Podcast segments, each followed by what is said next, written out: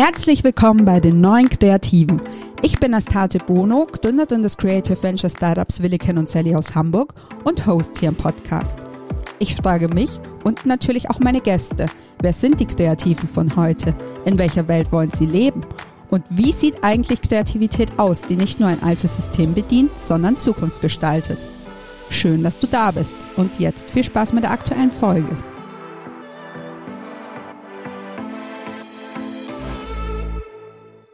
Hallo und herzlich willkommen zur neuen Folge von Die Neuen Kreativen. Ja, diese Woche haben wir zumindest eine neue Folge. Letzte Woche musste sie ja ähm, leider ausfallen.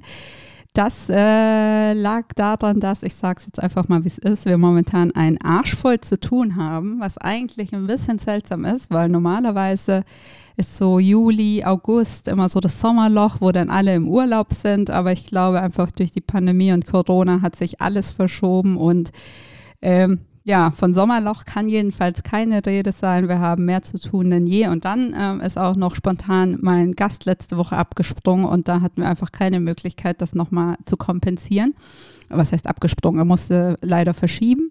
Und wenn einmal der Wurm drin ist, ähm, auch mein Gast, der eigentlich für heute geplant war, musste wiederum verschieben. Das hat mir aber die Möglichkeit gegeben, endlich meinen Mann in den Podcast zu holen. Das liegt jetzt nicht daran, dass das hier ein Familiengeklünge werden soll, aber ähm, mein Mann hat zwei, äh, ja, ich sag jetzt mal Eigenschaften, warum ich ihn unbedingt in diesem Podcast haben wollte. Also erstens mal ist er natürlich sowieso kreativer. Wir führen ja unsere Agentur zusammen und er kommt aus dem Design, ähm, aus dem Design und aus dem Motion Design und ist da ein, wie ich finde, sehr profilierter Digitaldesigner vor allem. Und ähm, mein Mann hat vor drei Jahren die Diagnose hochfunktionaler Autismus bekommen und damit endlich eine Erklärung dafür, warum er in manchen Bereichen vielleicht anders tickt als andere. Wir haben darüber gesprochen und wir haben aber auch darüber gesprochen, dass er als Agenturchef und Autist einen eher ungewöhnlichen Schritt gewagt hat, nämlich den in die Lokalpolitik. Und darum geht es ja auch ein bisschen in meinem Podcast, dass ich ja die Frage stelle, so sollten wir uns als Kreative gesellschaftlich auch noch mehr einbringen, ähm, sollten wir gestalten, auch auf politischer Ebene und so weiter und so fort. Und ähm, genau, der Schritt ist ganz frisch. Ähm, er ist erst seit einigen Wochen dabei und ist aber direkt in den Wahlkampf gepurzelt und steht jetzt auch auf Listenplatz 11 äh, für die Stadtratswahl. Und Dementsprechend äh, ist das ein schöner Anlass, heute mal mit ihm zu sprechen. In diesem Sinne, viel Spaß mit der Folge. Ich hoffe, ihr könnt einiges für euch mitnehmen und ja, hört rein. Hallo Mann, schön, dass du dich zu diesem Experiment bereit erklärt hast. Zum Einstieg stelle ich meinen Gästen meistens die Frage, ob sie in einem kreativen Umfeld aufgewachsen sind. Nun wäre es nach acht Jahren Beziehung ein bisschen traurig, wenn ich nicht wüsste, dass deine Eltern die meiste Zeit mal mehr, mal weniger erfolgreich eine eigene Pizzeria in einem kleinen Ort in Franken geführt haben. Wieso bist du heute Designer und Creative Director und nicht Pizzabäcker aus Leidenschaft? Und wie bist du überhaupt mit dem Thema Design in Berührung gekommen? Also ich glaube, wenn ich Pizzabäcker geworden wäre, dann wäre ich bestimmt auch ein sehr kreativer Pizzabäcker geworden. Und noch ist diese Zukunftsoption nicht ausgeschlossen. Deswegen ähm, würde ich jetzt nicht ausschließen wollen, dass ich irgendwann mal Pizzabäcker werde. Aber ich habe mir ehrlich gesagt hm, nie die Frage gestellt, ob ich irgendwie so einen handwerklichen Beruf, so einen praktischen Beruf mache wie äh, Pizzabäcker äh, oder, oder was ähnliches, sondern ich wollte einfach mir alle Optionen offen halten. Und bewusst habe ich mich nie dafür entschieden, einen Kreativjob zu machen. Ich wollte einfach Erfinder werden. Das war eigentlich so meine, meine Hauptantriebsfeder. Und ich hatte das Gefühl, damals, vor vielen, vielen Jahren, 24 Jahren, glaube ich, wollte ich eigentlich hauptsächlich einen Job haben, bei dem ich den ganzen Tag vom Computer sitzen kann. Und das bot mir die Option eines Pizzabäckers nicht so. Das wohl war. Und ähm, wieso wolltest du Erfinder werden? Hattest du da ein äh, Vorbild, Daniel Düsentrieb oder so? Nee, ein Vorbild hatte ich nicht, aber ich bin natürlich ein Kind der 80er und 90er und aufgewachsen mit so Filmen wie Back to the Future. Ähm, genau, also warum wollte ich Erfinder werden? Weil das einfach spannend ist, Dinge oder Probleme zu lösen, die halt vorher noch kein anderer auf eine bestimmte Art gelöst ist, äh, hat. Und das ist einerseits eine Herausforderung und andererseits auch ein Prozess. Und das ist, glaube ich, das, was mich am Erfinden fasziniert hat, schon damals. Und jetzt mal in die Zukunft gedacht oder ins Hier und Jetzt. Letzten Endes ist der Job eines Creative Directors ja auch der eines Erfinders. Du erfindest Kommunikationsmaßnahmen, hast eigentlich den Anspruch, dass du Wege gehst, die vorher noch kein anderer gegangen ist, weil du überraschende neue Ideen möchtest. Und so gesehen ist es eigentlich heute noch eigentlich immer wie damals. Also ich habe immer das Gefühl, es geht immer darum, dass man sinnvolle Sachen erfindet. Ähm, genau, und das mache ich. Das ist doch schön. War das deine Frage? Weiß ich jetzt auch nicht mehr so genau. Ich habe versucht, dir zu folgen. Äh, es ist mir nicht so ganz gelungen, aber ich glaube, ja, doch. Du hast es ja ganz schön gesagt und das äh, hatte ich mir tatsächlich jetzt auch gedacht in deiner Antwort, dass ja ähm, der Designerjob und der Erfinderjob, so wie du für dich den Erfinderjob definiert und beschrieben hast, ja doch einiges gemeinsam haben und dass du da dem Kern der Sache ja eigentlich treu geblieben bist als äh, Designer. Genau. Heute führen wir eine eigene gemeinsame Agentur, aber dein Weg dahin war, war ja jetzt alles andere als typisch. Also als Kind wurdest du sogar erstmal auf die Hauptschule geschickt. Später hast du dann aber deine Ausbildung zum Mediengestalter gemacht und sie dann auch mit Auszeichnung abgeschlossen. Und als wir uns zum Beispiel kennengelernt haben, warst du gerade Senior Art Director bei Grabatz und Partner und hast vorher lange für die Inhouse-Agentur von Pro7 Sat1 gearbeitet. Das hätten dem Kleinschiro zu Schulzeiten wahrscheinlich die wenigsten zugetraut. Wo kam denn so der Antrieb und der Wille her, dich daraus zu arbeiten? Das habe ich mir natürlich als Kind nicht gestellt, die Frage. Ich bin halt einfach zur Schule gegangen und war halt faul. Ähm, dementsprechend schlecht waren die Noten, aber dumm war ich jetzt auch nicht. Und das, ähm, ohne jetzt als Kind total reflektiert darüber nachzudenken, hatte ich natürlich im Gefühl, ähm, das ist jetzt nicht vielleicht mein Weg. Man hat ja auch Eltern, die sagen einem dann hier, mach was aus deinem Leben und Co. Aber es ist jetzt nicht so, dass ich mir gedacht habe, so ich muss jetzt irgendwie aufs Gymnasium oder auf die Realschule, sondern ich habe einfach mein Leben gelebt als Kind. Da war halt alles wichtig, was einem als Kind so wichtig ist. Spielen, über Sachen nachdenken. Das ist vielleicht nicht jedem Kind wichtig gewesen, aber ich habe halt über viele Dinge nachgedacht so und damit habe ich mich beschäftigt, deswegen waren meine Noten schlecht und meine Eltern haben mir viel Freiraum gelassen, obwohl sie natürlich schon mir auch viele Dinge mitgegeben haben, aber die haben mir Freiraum gelassen und deswegen ähm, habe ich meine eigenen Prioritäten als Kind gesetzt. Die waren nicht immer schulischer Art bis zur vierten Klasse. Dann war ich halt leider auf der Hauptschule. Ähm, Hauptschule ist jetzt auch nichts Schlechtes. Ich habe einen sehr guten Freund, der hat einen Hauptschulabschluss den würde ich als äh, überragend intelligent bezeichnen. Also das darf man ja jetzt auch nicht alles in, in einen Topf schmeißen. Aber ich habe für mich irgendwann ähm, die Entscheidung getroffen, dass ich aus diesem Umfeld einfach weg will, weil die Schule an sich, ob das jetzt Hauptschule oder was anderes war, aber die Schule, auf der ich war, die fand ich nicht gut. Da mochte ich einfach, da hatte ich keinen Zugang zu den Lehrern. Ich habe mich da nicht wohlgefühlt. Das war eigentlich die Antriebsfeder. Und dann habe ich geguckt, dass ich da wegkomme und einen Übertritt auf eine höhere Schule schaffe, habe ich dann auch hinbekommen. Und ähm, ab da würde ich jetzt nicht sagen, dass mein Weg nicht geradlinig war für den eines Agenturgründers oder für jemanden, der dann später in die Kreativbranche geht. Ich war schon eigentlich ziemlich geradlinig, weil letzten Endes habe ich eine Ausbildung gemacht als Mediengestalter nach der Schule in einer Agentur. Und heute bin ich Agenturgründer, 24 Jahre später, glaube ich, sind es. Also insofern ist es ziemlich geradlinig. Und dazwischen ähm, war ich ja jetzt nicht Pizzabäcker. Mhm. Ähm, für deinen Vorstellungstext auf unserer Website habe ich geschrieben, dass du einer der profiliertesten Digitaldesigner Deutschlands bist. Aus meiner Sicht war das auch nicht zu dick aufgetragen. Du hast in deiner Karriere jede Menge Preise eingesammelt und deine Lehrjahre, hast du jetzt aber ja auch gerade selber erwähnt, hast du in einer kleinen Nürnberger Agentur geleistet. Waren die denn auf dem Gebiet so herausragend oder wo kommt dein Talent für Digitaldesign her? Ja, die waren herausragend. Ähm, jetzt nicht so wie, wie die meisten das vielleicht ähm, äh, sehen würden. Das war jetzt keine überragende Kreativagentur. Die haben auch keine Preise gewonnen oder hatten die großen Kunden. Aber das war ein Ambiente, ein Umfeld, das ich auch heute noch eigentlich total modern und zeitgemäß finde. Und warum war das so? Das war eine wirklich ganz kleine Butze. Muss ich vorstellen, das war das Jahr 2001, da habe ich die Ausbildung dort angefangen. Äh, neuer Markt, Internet, großes Thema. Und diese Agentur, in der ich war, hat einfach alles gemacht, was irgendwas mit Computern zu tun hatte. Also war auch total instringent, was so das Businessmodell angeht, aber es war total gut und hilfreich für mich. Ich habe alles mitgenommen, eigentlich aus der Zeit, wovon ich heute noch profitiere. Wir haben dort in der Firma ähm, Software entwickelt, ja, das, das erste Kinoreservierungssystem online, das es je gab, wurde in dieser Firma entwickelt. Wir haben äh, Auktionssoftware entwickelt. Da war eBay auch noch kein großes, das große Thema, das es dann später wurde. Ähm, wir haben Webseiten, äh, aufwendige Flash-Animationen, als es damals noch äh, cool war, äh, gemacht. Haben mit großen Werbeagenturen und mit kleinen Werbeagenturen an Kampagnenprojekten und Landingpages gearbeitet.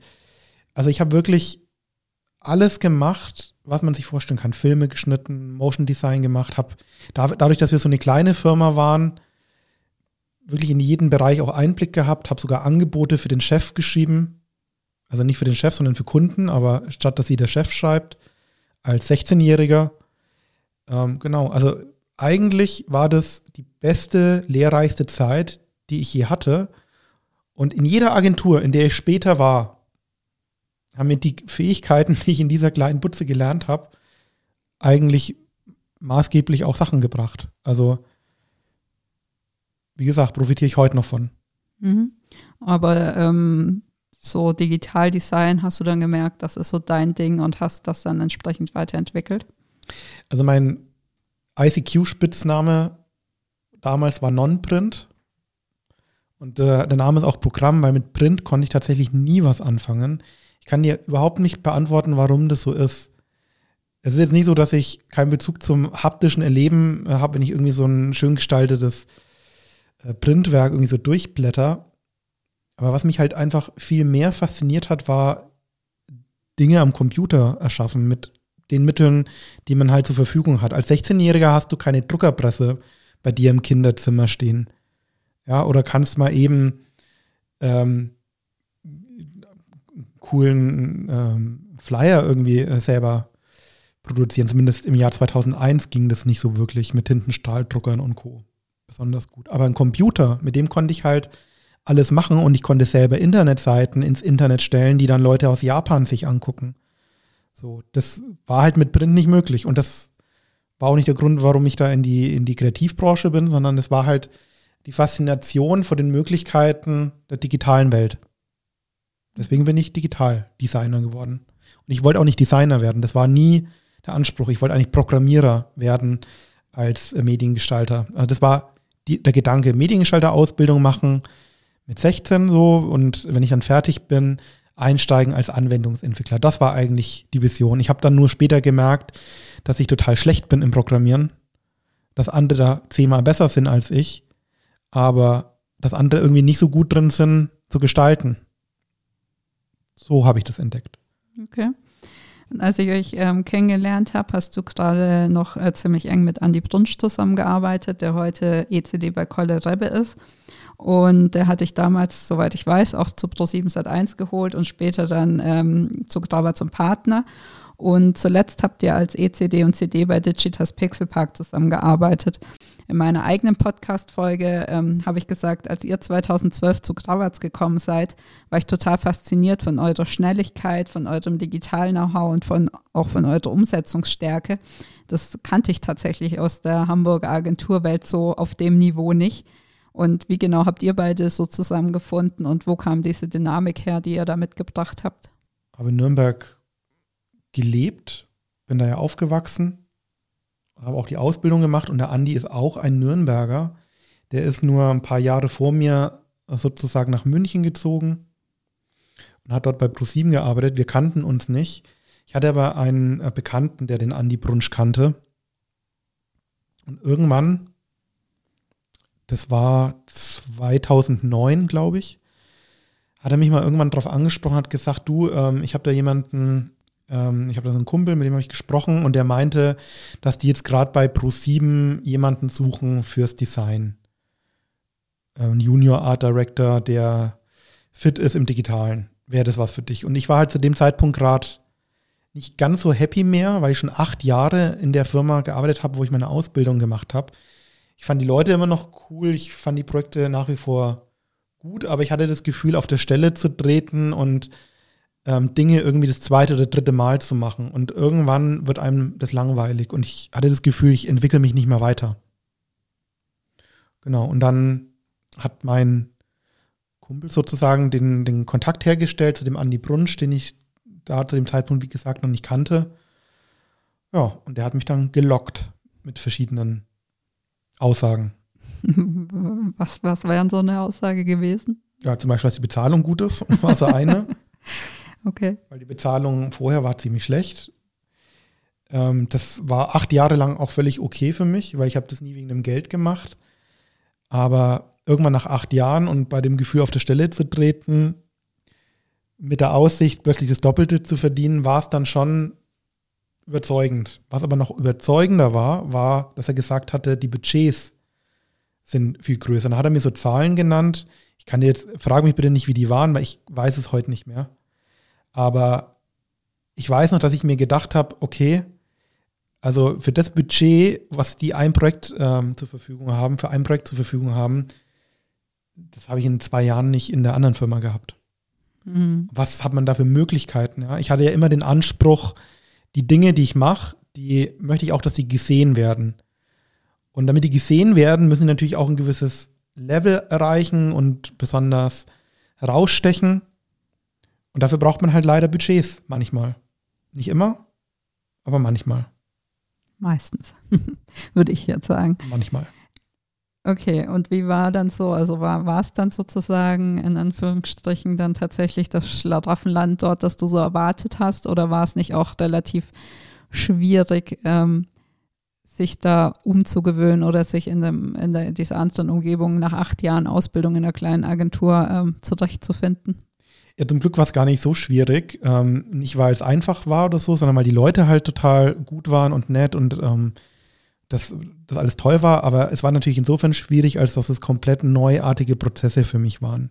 Also plötzlich gab es eine Hierarchie, die wurde zwar jetzt nicht so gelebt, wie man sich das vorstellt, wenn ich das jetzt so explizit erwähne, aber man muss sich vorstellen, vorher in der alten Agentur, in der ich war, habe ich ja wirklich jede Rolle mitgemacht. Ich war Projektmanager, habe Angebote geschrieben, Akquise.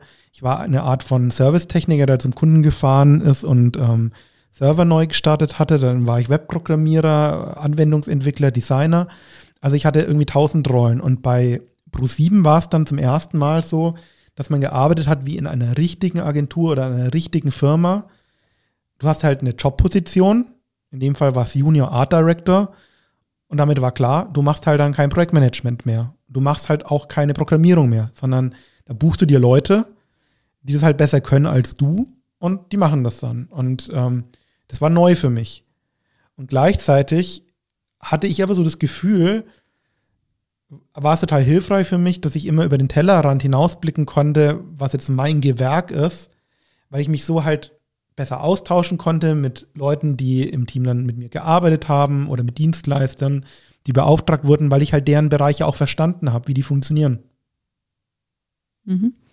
Und ähm, wie, wie ist es so ähm, zu der Dynamik zwischen dir und Andi Brunsch gekommen? Also wo, wo ergänzt ihr euch oder was, was ist so der, das, die Basis für eure Zusammenarbeit gewesen?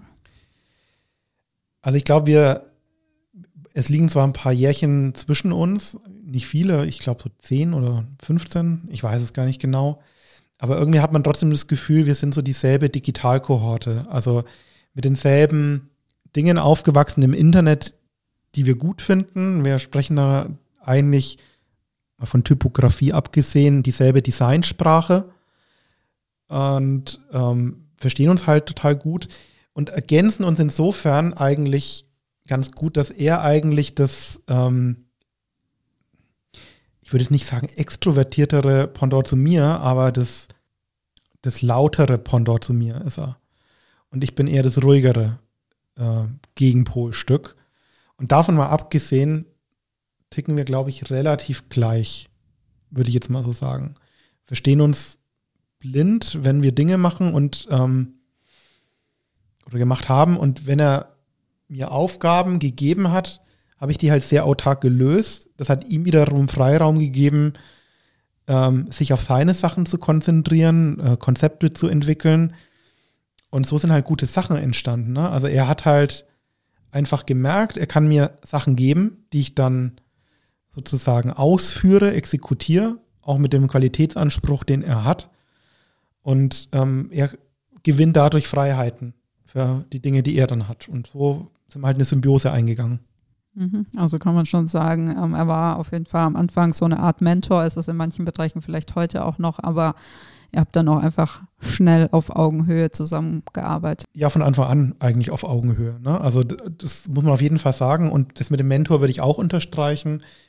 Ähm, absolut. Also kann man sagen, ja. Mhm. Ähm, die Digitalwelt, so ist ja als ziemlich schnelllebige Welt bekannt, überspitzt gesagt, wenn man das Webdesign vom Programmierer oder beziehungsweise wenn der Programmierer das Webdesign umgesetzt hat und zwar so umgesetzt hat, dass auch wirklich alles passt, dann ist es ja fast auch schon wieder veraltet. Und bei Plattformtechnologien ist es ähnlich. Trotzdem sind deine Designs vor allem in Deutschland oftmals ihrer Zeit voraus. Wie bleibst du denn so up to date und wo nimmst du deine Inspiration her? Ähm, woher nehme ich meine Inspiration? Also Boah, ist das eine schwierige Frage. Woher nehme ich die Inspiration? Also klar könnte man jetzt sagen, ähm, die üblichen äh, Webseiten, die man sich so anguckt, aber ich würde, ich die Frage einfach so beantworten, mit ich gehe mit wachem Auge durch die Welt und bin total neugierig. Ich interessiere mich wirklich für tausende Dinge und die fließen halt in meine Arbeiten ein. Was sind denn so ähm, Webseiten, die sich eigentlich jeder anguckt? Kannst du da so zwei, drei aufzählen? Ja, das, das, das kann ich schon aufzählen, aber die kennt ja jeder. Also sowas wie Awards, also A, www, Orts, Tumblr, Pinterest, Gedöns, Instagram, alles Mögliche natürlich. Aber deine Frage war ja unter anderem, warum sind die Designs so zeitlos? Ja, beziehungsweise warum du mit deinen Designs deiner Zeit immer ein Stückchen voraus bist. Ach so. Das war eigentlich die Frage. Warum ich der Zeit voraus bin. Also, boah, das ist, ich würde jetzt nicht, ja, sind sie das wirklich? Also, die sind, die sind zeitgemäß. Ähm, ich glaube, was halt nie aus der Mode kommt, ist, dass man einfach Webseiten macht mit einer Idee. Du hättest dir bei deiner letzten Station bei Digitas Pixel Park oder auch in einer der anderen großen Hamburger Agenturen äh, sicherlich ein richtig gutes Leben machen können. Stattdessen hast du dich dazu entschieden, mit mir zu gründen, ohne Startkunden. Damals muss man ja eigentlich auch betonen. Was hat dich denn bitte da geritten? Oder anders gesagt, wieso hast du dich für diesen Weg entschieden? Naja, also ähm, ich will Autarkie maximal. Und die habe ich nicht in der Festanstellung. Das hat mich viele Jahre nicht gestört, aber ich hatte irgendwann das Gefühl, dass ich eigentlich meine Ressourcen wegschmeiß, weil die versanden in einem Nirvana von Prozessen, die ich nicht nachvollziehen kann. Ohne jetzt irgendeiner bestimmten Agentur an den Kahn zu fahren. Ne? Aber ich glaube, jeder kann nachvollziehen, dass man irgendwie einen Arbeitgeber finden muss, der zu einem selber passt.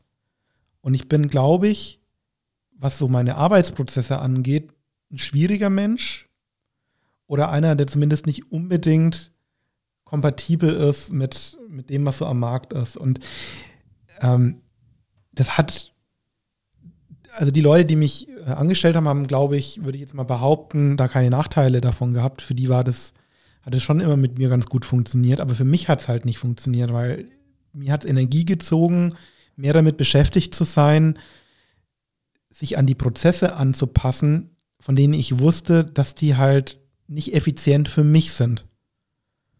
So, und ähm, deswegen will ich damit auch gar nicht sagen, dass die Prozesse falsch sind, aber sie waren für mich falsch. Und ich wollte mehr Effizienz, mehr kreativen Output. Und das konnte ich halt nur erreichen, indem ja, das halt, indem ich das mitgestalte, indem ich selber die Rolle einnehme, diese Prozesse zu definieren und ähm, das selbst zu gestalten und in die Hand zu nehmen. Und ich will mir auch selber aussuchen, was ich mache, welche Kunden ich annehme, welche ich ablehne, mit wem ich arbeite, mit wem nicht, was ich heute für ein Projekt äh, angehe und welches morgen. So, das möchte ich selber entscheiden. Und davon profitieren meine Kunden, davon profitieren wir, davon profitieren alle. Aber ähm, dann hättest du ja im Prinzip, glaube ich, wenn ich jetzt dir, dir richtig folgen konnte, ähm, genauso gut Freelancer werden können. Also warum nee, hast Gottes du dich genau, warum hast du dich denn gegen das Freelancer-Dasein und fürs Agenturgründen entschieden? Also es ist überhaupt kein Weg für mich. Also Freelancen, so wie die meisten das verstehen, ist für mich keine Selbstständigkeit.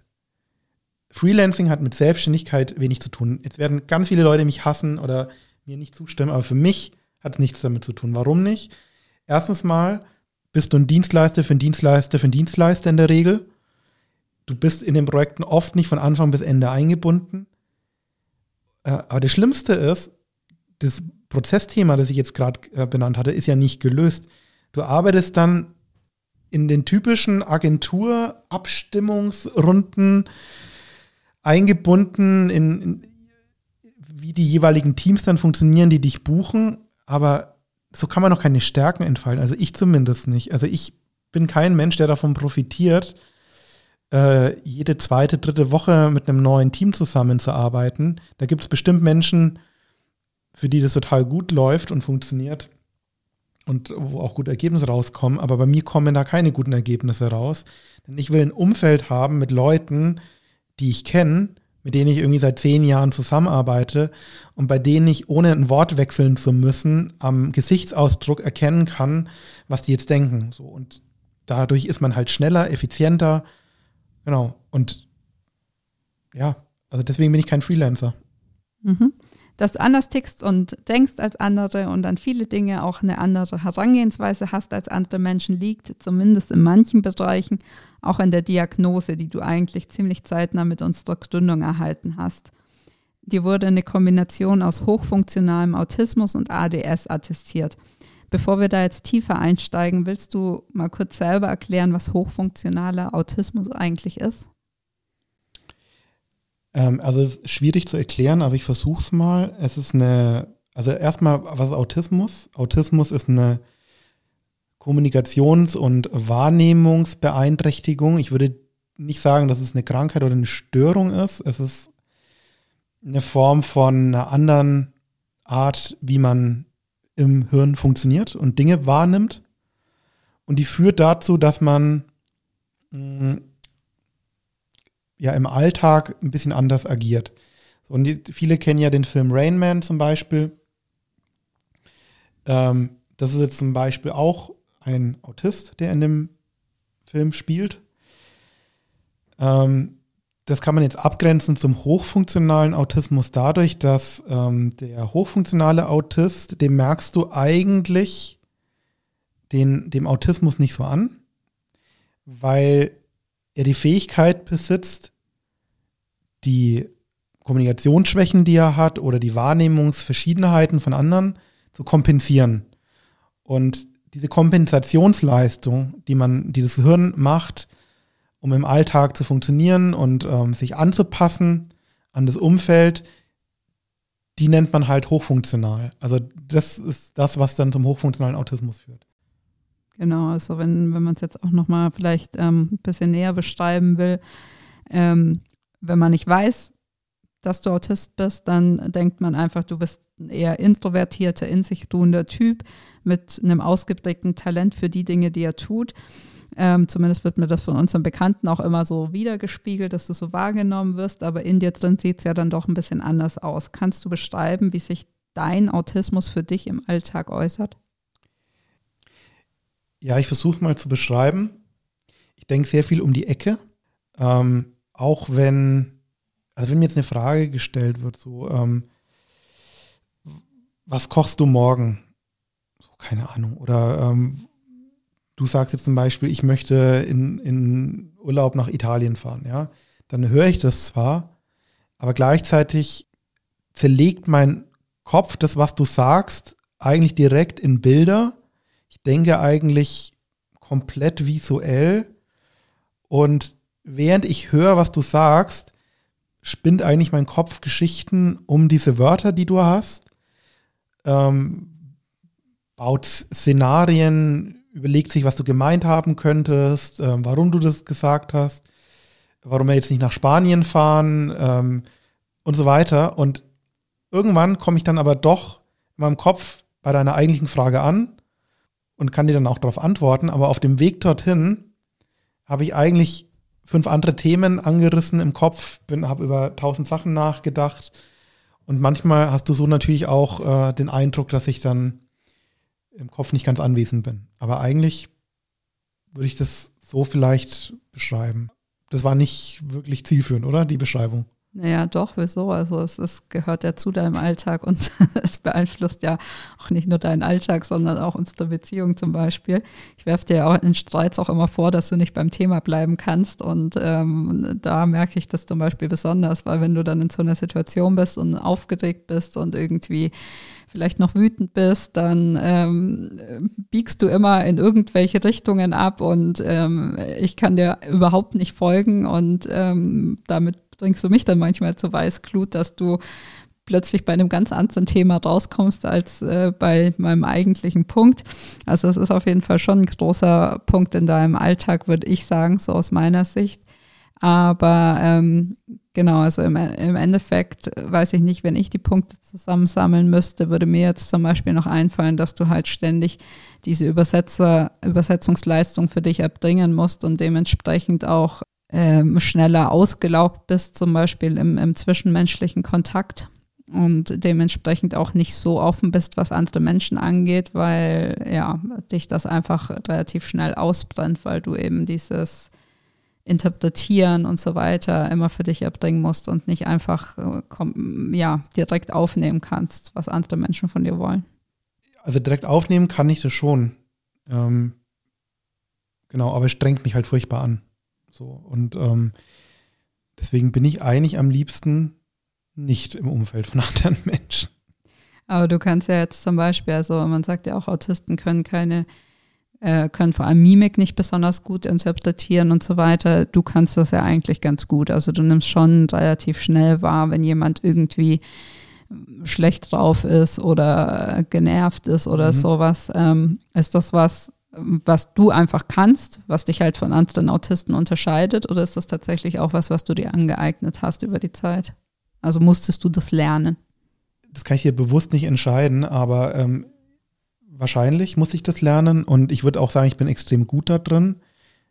Ich würde sagen, das ist eine meiner Spezialfähigkeiten als Autist, was mir natürlich nichts bringt, weil es für die meisten Menschen normal ist. Aber äh, genau, also weiß auch nicht. Also in dem Punkt stehe ich, glaube ich, neurotypischen Menschen in nichts nach. Hm. Ähm, genau, also wir haben das jetzt im Prinzip, nee, andere Frage. Jetzt habe ich mal meinen Faden selber mal verloren. Ähm, über gute Designer sagt man ja gerne auch mal, sie seien ein bisschen autistisch. Ganz unabhängig jetzt von davon, ob wirklich eine Diagnose besteht oder nicht, glaubst du denn, dass dir dein Autismus in deinem Beruf als Designer auch Vorteile bringt? Absolut. Also das, das kann ich ganz klar mit Ja beantworten. Ich glaube, das bringt mir sogar total unfaire Vorteile. Inwiefern? Also ich meine, du hast ja jetzt gerade schon gesagt, dass du sehr visuell denkst. So ein sehr visueller. Ich bin besessen. Ich bin, ich bin besessen, wie viele Autisten, von verschiedenen Themen. Und ich bin einfach extrem, also wenn ich, wenn ein Problem vor mir liegt, ein Briefing, was auch immer, dann muss ich es wie ein Irrer eigentlich abarbeiten und lösen. Ich muss es, ich muss gucken, dass ich zu dem bestmöglichen Ergebnis komme. Und solange ich das nicht gelöst habe, denke ich drüber nach. In jeder Minute. Das ist so das eine. Das andere ist, ich habe ein extremes Auge für Details. Das hilft mir visuell natürlich viel weiter. Ich sehe kleinste Fehler sofort. Ähm, habe ein visuelles Gedächtnis, das beängstigend gut ist. Ja, und ähm, ich würde sagen, das sind natürlich so ganz offenkundige Vorteile, aber ein weiterer Vorteil generell, der mir beim Design, aber auch bei allem anderen, was jetzt mit der Kommunikationsbranche zu tun hat und mit den Aufgaben, die auf dem Tisch landen, auch als Vorteil zu sehen ist. Ich bin extrem vielseitig interessiert und denke über Themen nach, ähm, die halt viele Menschen nicht machen. Also und auch in der Kombination, die ungewöhnlich ist. Ich interessiere mich ja genauso für kreative Themen.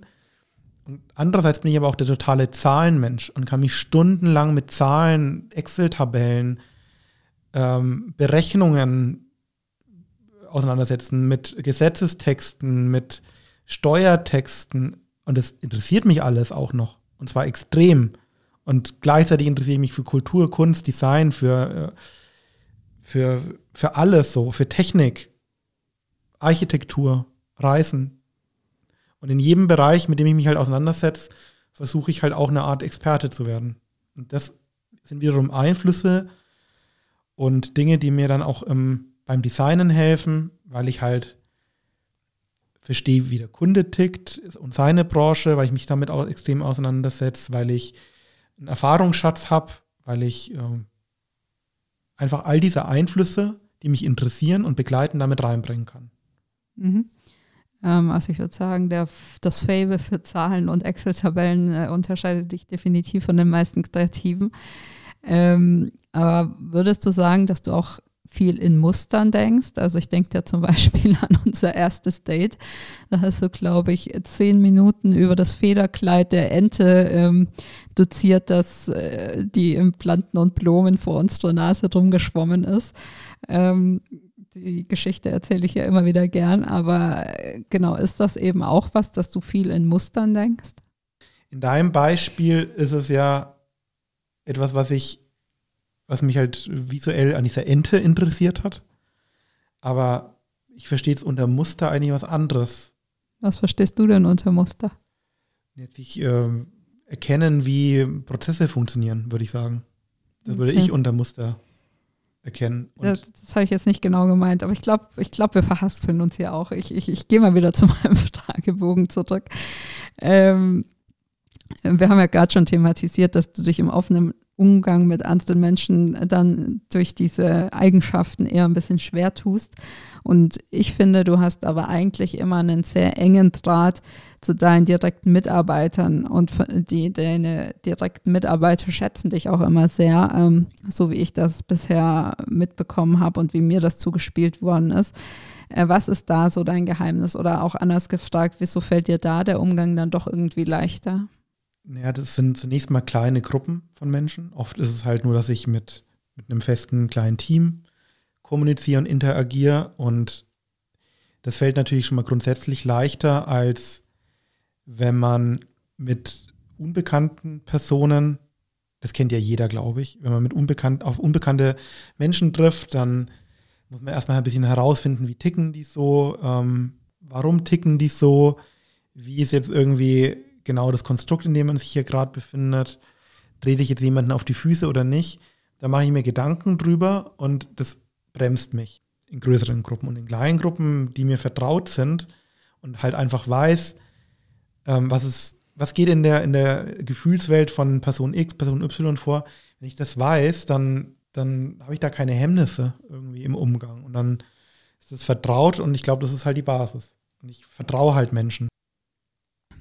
Mit welchen Herausforderungen hast du denn sonst so als autistischer Chef und Geschäftsführer zu kämpfen? Und hast du Angewohnheiten, um ja Schwächen oder Eigenschaften, die du selber als Schwächen wahrnimmst, auszugleichen? Hm, also um, um Schwächen auszugleichen, suche ich mir Leute, die die Dinge, in denen ich nicht so gut bin, die das halt besser machen als ich. Also zum Beispiel du, wenn es um äh, Kundenakquise oder die Kommunikation mit unseren Kunden geht, die nichts mit den Projekten jetzt direkt zu tun haben. Also sprich, ich habe überhaupt kein Problem damit, auch mit fremden Menschen über Sachthemen zu sprechen, über Projekte, eine Idee vorzustellen, eine Strategie vorzustellen. Überhaupt keine Probleme damit. Da bin ich in meinem Metier. Aber die ersten zwei Minuten eines Meetings, bei dem man ähm, sich sagt, ähm, wie das Wetter ist oder was man am Wochenende so gemacht hat, die kann ich nicht. So, und das ist eine Schwäche. Ich verstehe solche Fragen nicht, weil die einen nichts bringen. Für mich so. Ähm, ich weiß, dass es gelebte Praxis ist. Und das kann ich halt nicht. So, ich, es fällt mir, also ich, ich bekomme solche Fragen schon nicht über die Lippen. Und dafür habe ich dann zum Beispiel dich. Das ist eine Strategie, dass man sich dann mit Menschen zusammentut, von denen man halt weiß, die ergänzen einen in den, in den Punkten. Und genau, und ähm, ansonsten, also welche Schwächen habe ich jetzt als Geschäftsführer mit Autismus? Ähm, das ist eine echt schwierige Frage, weil ich glaube, ich habe nur Vorteile. Also hast du nicht das Gefühl, dass du vor Herausforderungen stehst, die Nein. durch deinen Autismus Nein. bedingt sind? Nein, absolut nicht. Ich habe das Gefühl, dass ich mehr Vorteile habe als Nachteile. Mir fällt kein einziger Nachteil ein gerade. Und was sind die Vorteile aus deiner Sicht? Ich weiß zu jeder Zeit und jeder Minute ähm, auswendig, wie unsere Geschäftszahlen sind. Mit sechs Monate in die Zukunft gerechnet und sechs Monate in die Vergangenheit gerechnet. Ich kann dir zu jedem Projekt der letzten 20 Jahre sagen, wie ich sie gemacht habe und, was ich da gemacht habe, kann die aus meinem inneren Archiv rausziehen. Ich habe einen Ideenspeicher in meinem Kopf an Bildern, weil ich fast jeden Film, den ich gesehen habe und gut finde, die, die den Bildaufbau im Kopf gespeichert habe. Ähm, die unterschiedlichen Interessen, die ich habe, führen halt auch dazu, dass ich in unterschiedlichen Bereichen arbeiten kann. Also ich, ich kann schneiden, bin Kameramann, bin Regisseur, ich kann Webseiten gestalten, aber auch äh, AR-Filter äh, konzipieren. Ich kann eine hochtechnische, komplizierte Plattform mir die äh, UX ausdenken und könnte sie zum Teil im Frontend auch umsetzen. So, und diese, das beruht ja, oder das kommt ja daher, weil ich mich irgendwie für alles interessiere und alles können möchte, was in dieser Branche so stattfindet. Und diese unterschiedlichen Fähigkeiten, die haben uns zum Beispiel, wie ich finde, am Anfang der Existenzgründung auch extrem geholfen, weil oft ist es ja so, oder meistens, wenn man sich jetzt selbstständig macht, am Anfang hast du noch nicht den großen Kundenstamm, hast irgendwie ein Angebot, das du dem Markt anbietest und wenn du natürlich sehr breit aufgestellt bist, kannst du auch sehr breit Projekte annehmen. Und genau, das, das war ein Vorteil und ist auch jetzt noch ein Vorteil, weil wenn jetzt ein Mitarbeiter krank ist, Kameramann ist krank oder der Cutter ist krank, dann schneide ich es halt selber. Hm. Ja, man ist nicht immer ein Vorteil. Manchmal ist es auch ein Nachteil, dass wir so breit aufgestellt sind, weil uns die Kunden immer nicht glauben, dass wir mit unserer kleinen Mannschaft so viele verschiedene Felder bedienen können. ja, das stimmt. Ja. Das würde ich ähm, trotzdem nicht als Nachteil sehen, also ja, zumindest klar. nicht für uns. Nee, aber es ist manchmal so eine kleine Hürde, wenn wir Projekte ähm, gewinnen wollen, dass, dass uns Kunden dann, ähm, also die glauben das relativ schnell, wenn sie dann mal mit uns arbeiten, aber bevor sie mit uns arbeiten, glaubt man es manchmal nicht so schnell. Deswegen gründen wir ja eine Firma nach der anderen und ähm, manche Leute sagen schon spaßeshalber, ach, habt ihr schon wieder eine neue Firma gegründet, weil wir das ein bisschen versuchen zu sortieren ja. für nach außen. Ja. Ähm, mal ganz kurz so ein, naja, Themenwechsel ist es nicht, weil wir sind immer noch beim Autismus, aber ähm, du hast ja selber darum gebeten, dass wir das Ganze in, im Podcast auch thematisieren. Und ich durfte den Autismus auch schon mal in einem LinkedIn-Artikel ansprechen. Warum ist es dir denn wichtig, ähm, da, dem Thema auch so eine gewisse Öffentlichkeit zu verschaffen? Naja, weil, also ich selber wusste über viele Jahre meines Lebens nicht, was mit mir nicht stimmt, aber irgendwas habe ich ja gemerkt, dass das nicht stimmt dachte halt, entweder ich bin extrem sensibel oder ich bin äh, sehr schüchtern, introvertiert. Und wollte das halt für mich rausfinden. Und seit ich aber die Diagnose habe und weiß, warum eigentlich ähm, ich immer das Gefühl hatte, irgendwie nicht reinzupassen, seitdem funktioniert es für mich extrem gut.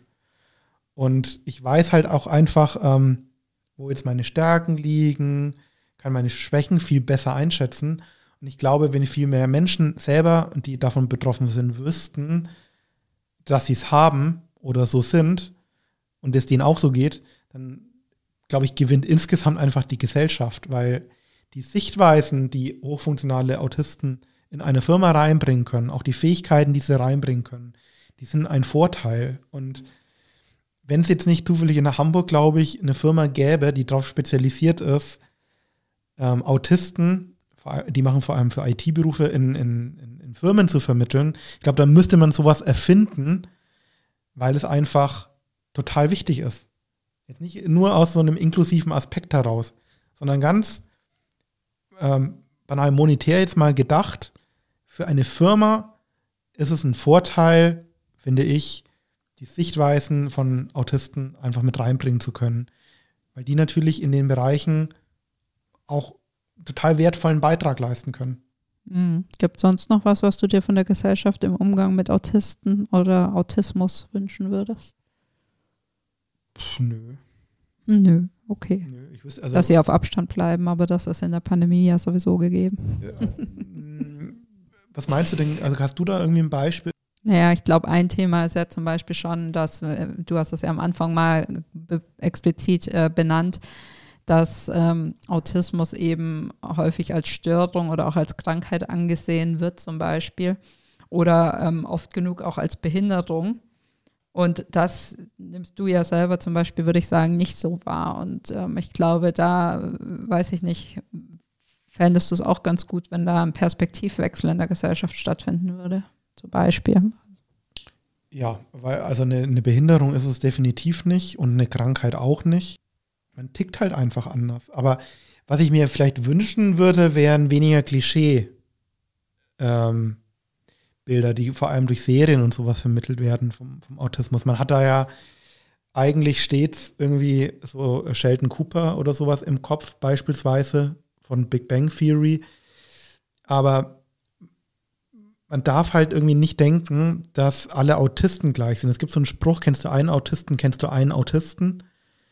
Denn wirklich jeder ist anders und was für mich funktioniert, funktioniert nicht für andere unbedingt, Autisten. Da ist jeder wirklich extrem spezifisch. Was sie halt gemein haben, ist eine andere Art der Wahrnehmung und der Kommunikation. Und in den Details ist jeder unterschiedlich. Genau wie jeder Mensch halt unterschiedlich ist. Mhm. Mm, jetzt hast du dir ja noch eine ganz neue Aufgabe gesucht, die schon für normtypische Menschen in der heutigen Zeit keine ganz kleine Herausforderung darstellt. Du hast dich dazu entschieden, in die Politik beziehungsweise erstmal in die Lokalpolitik zu gehen. Um es mit meinen Worten von vorhin zu sagen, was hat dich denn da geritten? Also, warum machst du das? Ähm, also ich mache das nicht, weil ich Bock darauf habe. Ich mache das auch nicht, ähm, weil ich jetzt irgendwie besonders große Lust verspüren würde, im Haustürwahlkampf äh, Klinken zu putzen es ist für mich eher ein Zwang. Ich bin extrem getriggert von der Politik, wie sie momentan läuft. Ich bin extrem getriggert von der Unsachlichkeit. Ich bin extrem getriggert von äh, Argumenten, die nicht auf Fakten und Wissenschaft basieren. Und ich habe einfach diesen inneren Zwang, da mitzugestalten. Ich habe einfach keine Kapazität mehr, und keine Ressourcen, es auszuhalten, wie sinnfrei Politik ansonsten momentan funktioniert. Mhm. Als Agenturgeschäftsführer einer jungen Agentur kannst du jetzt mit Freizeit nicht gerade um dich werfen. Wir haben ungefähr 1000 To-Dos, gefühlt zumindest, auf dem Tisch. Und es ist ja auch oft der, genug der Fall, dass uns irgendwie zeitlich was hinten runterfällt. Und jetzt bist du, als du in die Partei eingetreten bist, auch noch direkt in den Wahlkampf gestolpert und trittst als Listenkandidat für die Stadtratswahl an. Wie schneidest du dir die Zeit für die ganzen Wahlkampftermine und Vorbereitungen aus den Rippen? Also vielleicht sollte man mal kurz erwähnen, in welcher Partei ich bin. Mach das doch mal. Ja, weil du jetzt auch gerade gesagt hast, die Partei, also die Partei ist es nicht.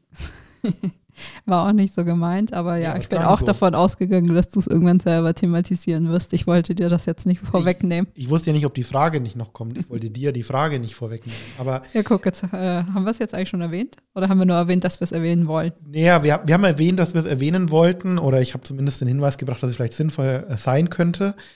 Ähm, genau, ich bin bei den Grünen und ich bin bei den Grünen deswegen, weil die Grünen die einzige Partei ist, die auf Grundlage von Fakten tatsächlich Politik macht. Es gibt einen Punkt, wo sie es nicht tun, das ist Homöopathie. Da würden sie sich das leider wahrscheinlich mit einem großen, oder nicht mit einem großen, aber mit einem Teil der Basis verscherzen. Ähm, aber von diesem Aspekt, den ich selber nicht so gut finde, aber wenn man von dem mal absieht, ist alles im Wahlprogramm oder in, der, in, den, in den jeweiligen Gremien der Grünen basiert auf wissenschaftlichen Erkenntnissen. Und das ist mir wichtig. Ich bin eigentlich ein totaler Technokrat. Okay, und deswegen ist dir quasi egal, dass du keine Zeit hast und du nähst dann noch an die 24 Stunden, vier Stunden hinten an oder? Ach so, die Frage gab es ja auch noch. ja. Nein, es ist mir nicht egal, aber es ist alternativlos. Also was soll ich denn machen? Ich kann ja nicht zusehen, wie ein Haufen kompetenzfreier, fantasieloser, motivationsloser, äh, dem, den Ernst der Lage nicht verstehender Politiker meine und unsere Zukunft gestalten das kann ich nicht akzeptieren. Ich kann einfach Schlechtleistung nicht ab. Ich hasse es, wenn man nur über Probleme redet, sie aber nicht löst. Oder noch schlimmer, Probleme gar nicht erst versteht. Und das, das, das macht mich aggressiv. Das merkst du vielleicht auch gerade. Es macht mir einfach. Kaum. Ja, es ist, es ist, es ist. Ich, ich fühle einen inneren Zwang, das zu tun. Was soll ich denn tun? Also ich muss mir irgendwie wehren. Ja, okay. Also mit anderen Worten, du hast zwar keine Zeit, aber du nimmst, die, nimmst sie dir trotzdem, weil du gerade einfach die Priorität darauf setzt, dass, also, dass du was verändern möchtest. muss man mit dem Klischee aufräumen, dass es äh, extrem viel Zeit kostet. Es kostet nicht extrem viel Zeit, sich politisch zu engagieren. Ich bin jetzt auch nicht lang dabei, ich bin jetzt irgendwie zwei Monate oder einen Monat dabei. Äh, da habe ich zwar viel gemacht, aber ich habe auch sonst keine Hobbys. Ne? Also mein Hobby ist eigentlich die Firma, unsere alles, was ich da drin mache, macht mir Spaß. Alles, was mich im Alltag interessiert an Fotografie, Kunst, Kultur, kann ich in die Firma einbringen und mir auch Kunden suchen, die das abfordern. Also so gesehen habe ich sonst keine Hobbys. Ich treffe mich auch nicht besonders oft mit Menschen. Ansonsten. Also von daher habe ich die Zeit, das zu tun. Und so viel Zeit kostet es nicht.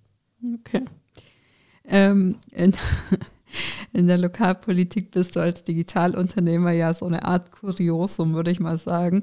Was würdest du sagen, bringst du in die Partei ein, bei den Grünen ein, nicht in die Partei, sondern bei den Grünen. Und äh, wissen deine Parteikollegen das eher zu schätzen oder äh, musst du auch mit einer gewissen Art von Ablehnung umgehen? Also ich wäre persönlich beleidigt, wenn es eine äh, Ablehnung gäbe, weil ich habe auch äh, wie nennt man das eigentlich in der Partei? Parteigenossen oder ist das nur bei der SPD? Ich weiß es nicht. Aber ich habe auf jeden Fall Kollegen bei den Grünen, die sind in der Luftfahrtbranche als Luftfahrtingenieur. Das, das finde ich viel schräger eigentlich als jetzt einen Werber. Ähm, nee, also da gibt es überhaupt keine, keine komischen Blicke oder Kommentare, was das angeht.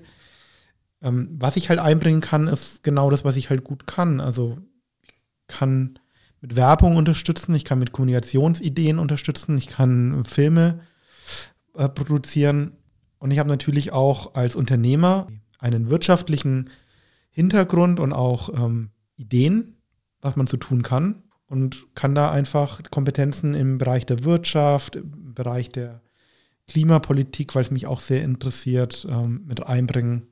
Genau, das, das würde ich so sagen, kann ich da beitragen.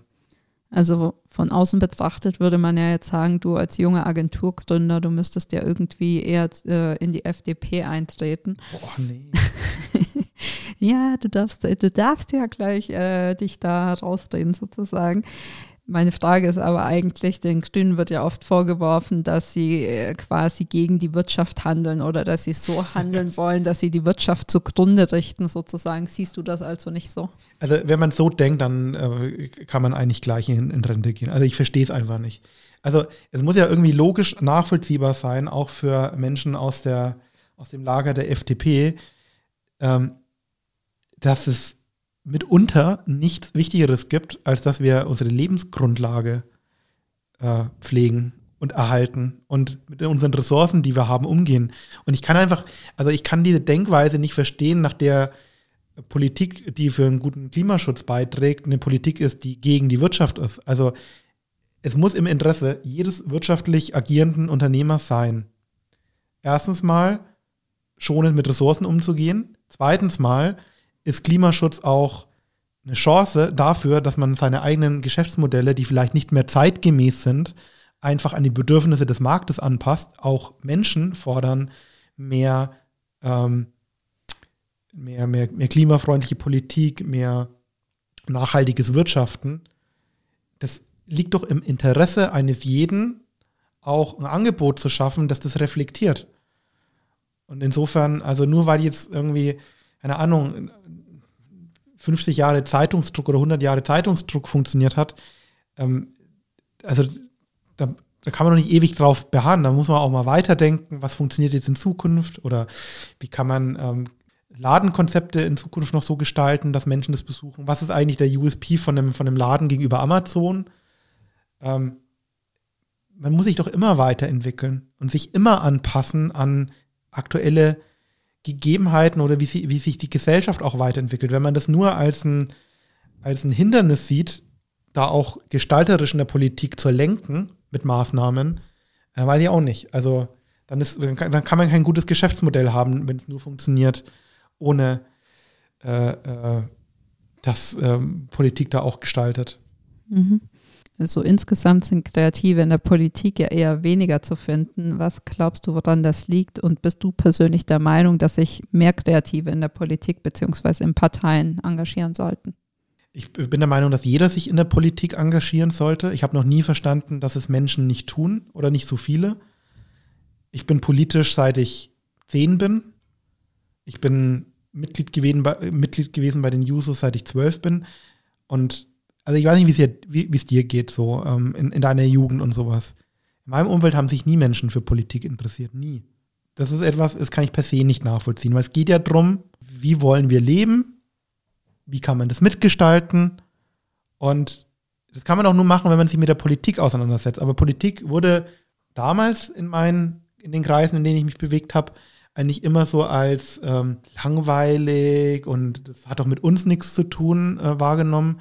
Und das habe ich halt nicht verstanden, weil wir Bürger gestalten Politik. Wie können wir die gestalten? Naja, gut, wir können die über Wahlen beeinflussen. Oder aber ich gehe halt in eine Partei, zum Beispiel zu den Grünen, und sage dann halt als Grüner, ey Leute, ähm, warum sind wir eigentlich für Homöopathie, wenn da nichts drin ist? Das macht doch keinen Sinn. So, vielleicht habe ich damit noch keine Mehrheitsmeinung, aber wenn genug Menschen eintreten, so wie ich, dann können wir halt irgendwann auch was ändern. So, wenn keine Menschen sich in Parteien engagieren, dann kann man auch nichts verändern. Mhm.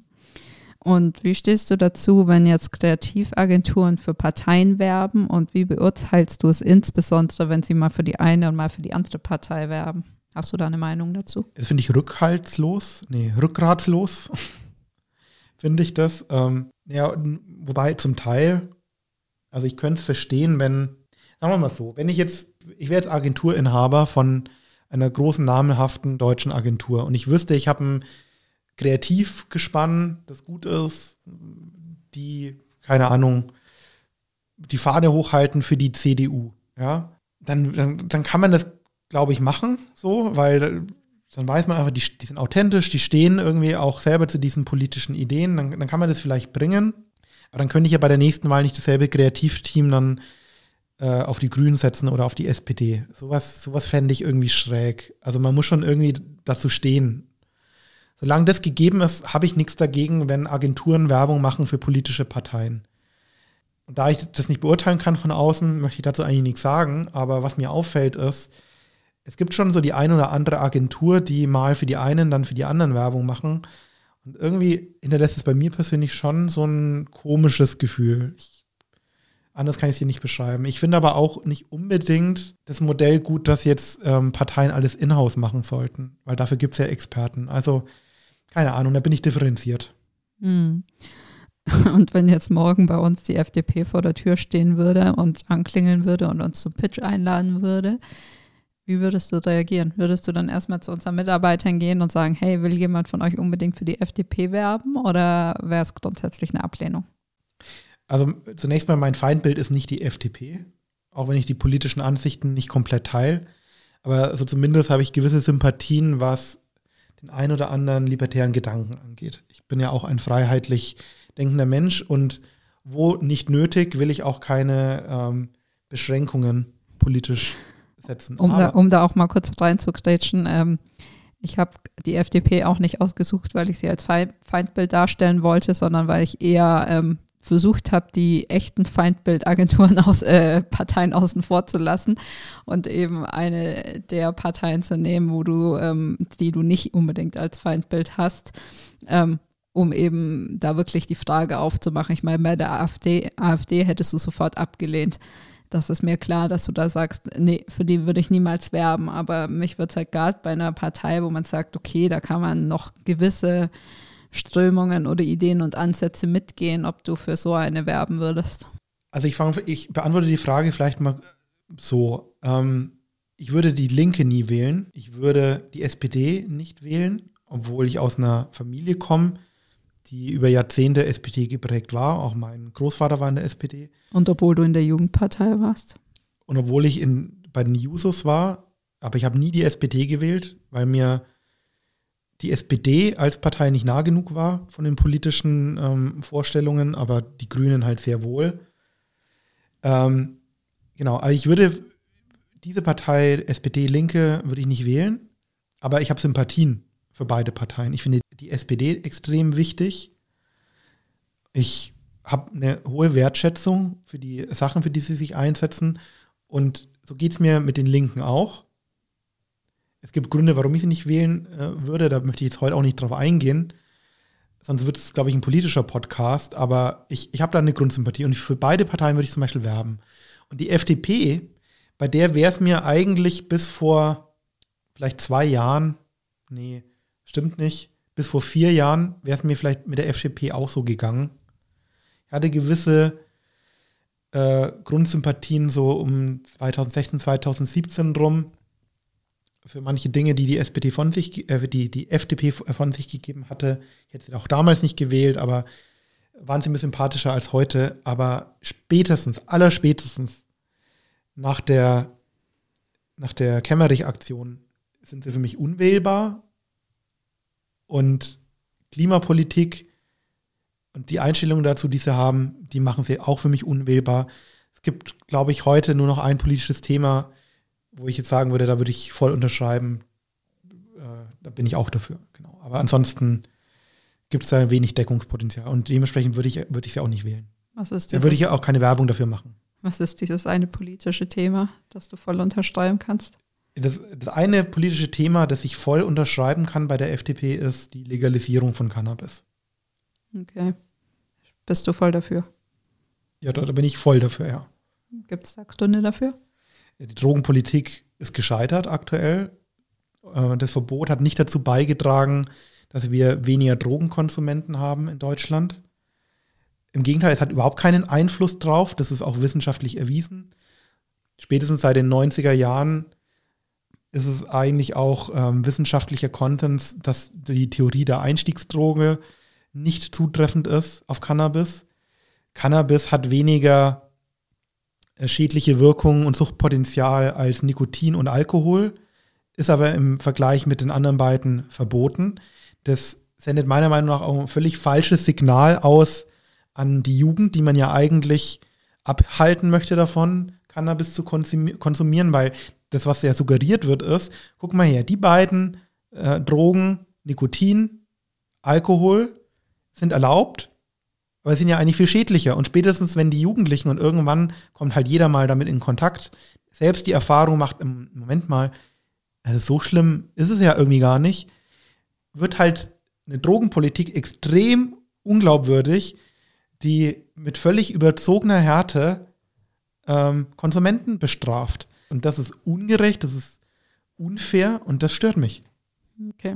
Da würden die, die meisten Kreativen jetzt wahrscheinlich applaudieren, aber ich glaube, ich muss jetzt so einen Disclaimer setzen, so als Herausgeberin dieses Podcasts stimme ich nicht unbedingt mit den politischen ähm, Ansichten meiner Gäste überein. Ob ich das jetzt in dem konkreten Fall tue oder nicht, will ich gar nicht äh, jetzt irgendwie Stellung dazu beziehen. Das aber, jetzt aber sehr interessant. Aber einfach äh, auf die Diskussion lasse ich mich jetzt nicht ein. Es gibt einfach kein Argument. Es gibt kein einziges Argument, was dagegen spricht, Cannabis zu legalisieren. Und das ist einfach so. Es ja, gibt wirklich den, keines. Ich den Punkt hast du jetzt, glaube ich, gemacht. Aber wir sind hier nicht beim Handverband-Podcast, sondern bei äh, die neuen Kreativen. Und deswegen wollen wir mal zum Thema zurückkommen, beziehungsweise zu dem Thema, was ähm, du als Kreativer, was sind deine persönlichen Ziele als Politiker? Ähm, so, vielleicht mal erstmal konkret so für die nächsten ein bis zwei Jahre. Außer die Legalisierung von Cannabis. Ja, die kann ich eh nicht vorantreiben auf kommunaler Ebene. Ich trete jetzt auch kommunal hier gerade im, im, Stadtrat an. auf der Ebene kannst du ohnehin jetzt nicht äh, Welten bewegen, sondern du kannst lenkend, sage ich jetzt mal, auf wie wird das Budget einer Stadt eingesetzt, einwirken. Und was ich da machen kann, ist, dass ich mit dem Finger immer wieder in die Wunde gehe. Warum muss jetzt diese Maßnahme, die klimaschädlich ist, angegangen werden? Warum gibt es dafür keine klimafreundliche Alternative? Warum bestellt man Pflastersteine für die neue Innenstadt in China, wenn irgendwie auch für 3,50 Euro mehr das Produkt in Deutschland erhältlich ist? Also wo man A, die deutsche Wirtschaft unterstützt, B, keine Transportwege von China nach Deutschland hat. So, auf der Basis kann ich äh, Dinge einbringen und was bewegen und meine politischen Ziele wären in der Hinsicht, dass ich da halt den Klimaschutz nach vorne bringe. Mhm. Auch auf kommunaler Ebene. Und siehst du dich dann auf Dauer auch in der Bundespolitik? Wenn sich die Möglichkeit ergibt, ja, und ansonsten nein. Und nehmen wir mal, nehmen wir mal an, du ähm, gehst jetzt in die Bundespolitik und bist da auch sehr erfolgreich. Und zwar so erfolgreich, dass du eigentlich irgendwann vor der Fragestellung stehst, Bundespolitik oder weiter ähm, Geschäftsführer deiner eigenen Agentur. Wie würdest du dich dann entscheiden? Das ist eine abstrakte Frage, weil ehrlich gesagt, glaube ich, würde ich nicht auf, für den Bundestag kandidieren. Aber wenn sich jetzt, sagen wir mal, in einer fiktiven Welt die Möglichkeit dazu bieten würde, in einer fiktiven Welt, dann würde ich, glaube ich, dann würde ich, dann würde ich in den Bundestag gehen, ja. Weil das das wichtigere Ziel ist. Ich meine, die Agentur ist etwas, das machen wir für uns. Ein Mandat im Bundestag, das so pathetisch es jetzt klingen mag, aber so fühle ich das halt, ist ein größeres Ziel. Es ist halt, du machst es für die Gesellschaft. Das dankt dir die Gesellschaft nicht. Die meisten hassen dich. Das merke ich auch jeden Tag wieder aufs Neue, wenn Leute erfahren, dass ich für die Grünen kandidiere. Aus irgendeinem Grund ist das für einen Großteil der Bevölkerung äh, ein Feindbild, warum auch immer. Es dankt dir niemand, aber es ist halt einfach wichtig. Okay. Es, es wäre mir, es wär mir am, am Ende dann auch wichtiger als äh, die Agentur. Aber das ist so abstrakt, diese Fragestellung, weil davor stünden ja ganz viele andere Entscheidungen, die ich nie treffen würde. Zum Beispiel die Entscheidung, äh, über Monate lang einen, einen Hauskampf, äh, einen Haustürwahlkampf zu machen, mit ganz vielen Leuten ins Gespräch zu gehen. Das liegt mir ja, wie wir jetzt vorhin auch gehört haben, gar nicht. Ähm, vielmehr lieg, liegen mir kreative Ideen und ich glaube, da kann ich auf der Basis halt mehr erreichen und bewirken. Also im Zweifel glaube ich, wäre mein Weg eher, dass ich Menschen unterstützen würde mit den Fähigkeiten, die ich habe als äh, Werber, die für politische Ziele kämpfen, die ich interessant finde. Und dann muss es nicht unbedingt Werbung für die, für die Grünen sein. Wenn Fridays for Future anklopfen würde und äh, wollt, äh, würde gerne Support haben, dann würde ich mich auch dafür engagieren oder für andere ähm, Gremien oder Bewegungen, die es so gibt in dem, in dem Spektrum, würde ich mich ja auch einsetzen. Und ich glaube, da kann ich mehr erreichen mit den Dingen, wo ich wirklich gut drin bin. Okay. Aber falls du dann doch irgendwann mal kurz vor Bundeskanzler stehen solltest, dann sag mal rechtzeitig Bescheid, damit ich Ersatz suchen kann. Ich, ich nehme an, dass du früh genug dann davon erfahren würdest. Ja. Das hoffe ich doch. Okay, ich glaube, jetzt sind wir soweit auch äh, durch. Ich glaube, die Stunde müsste voll sein, auch wenn ich zwischendurch ein paar Mal schneiden muss, weil ähm, da dein Autismus immer wieder durchgekommen ist und du dich hast von der Fragestellung ablenken lassen oder irgendwo unterwegs den Faden verloren. Ähm, aber genau, ich glaube, es ist auch alles erstmal besprochen. Ähm, ich glaube, dass es wichtige Themen sind, ähm, dass Autismus auch eine größere öffentliche Wahrnehmung verschafft wird und auch eine differenzierte Wahrnehmung, als das bisher irgendwie der Fall ist.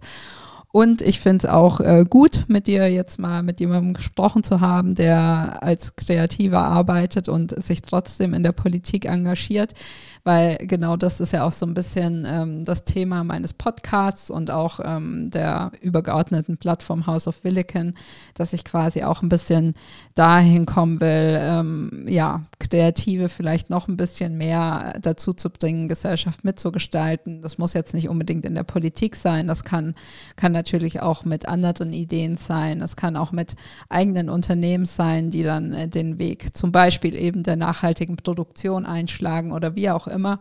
Aber ich finde es schön und glaube, dass es bestimmt da draußen auch den einen oder anderen Kreativen gibt, der sich vielleicht ähm, ja auch mit dem Gedanken trägt, in die Politik zu gehen und ja, den wir vielleicht heute ein bisschen dazu inspirieren konnten, diesen Weg auch wirklich einzuschlagen. Vielen Dank. Bitteschön.